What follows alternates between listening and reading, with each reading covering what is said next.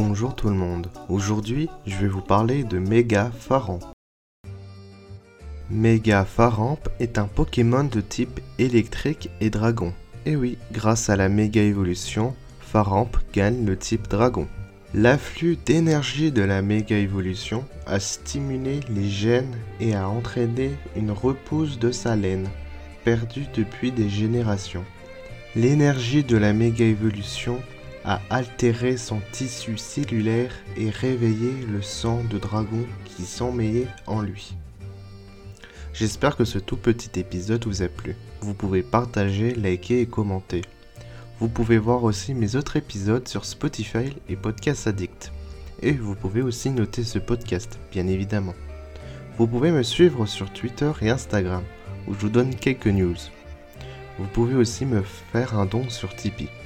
Enfin, si vous voulez, si vous pouvez, bien évidemment. A bientôt dans le monde des Pokémon.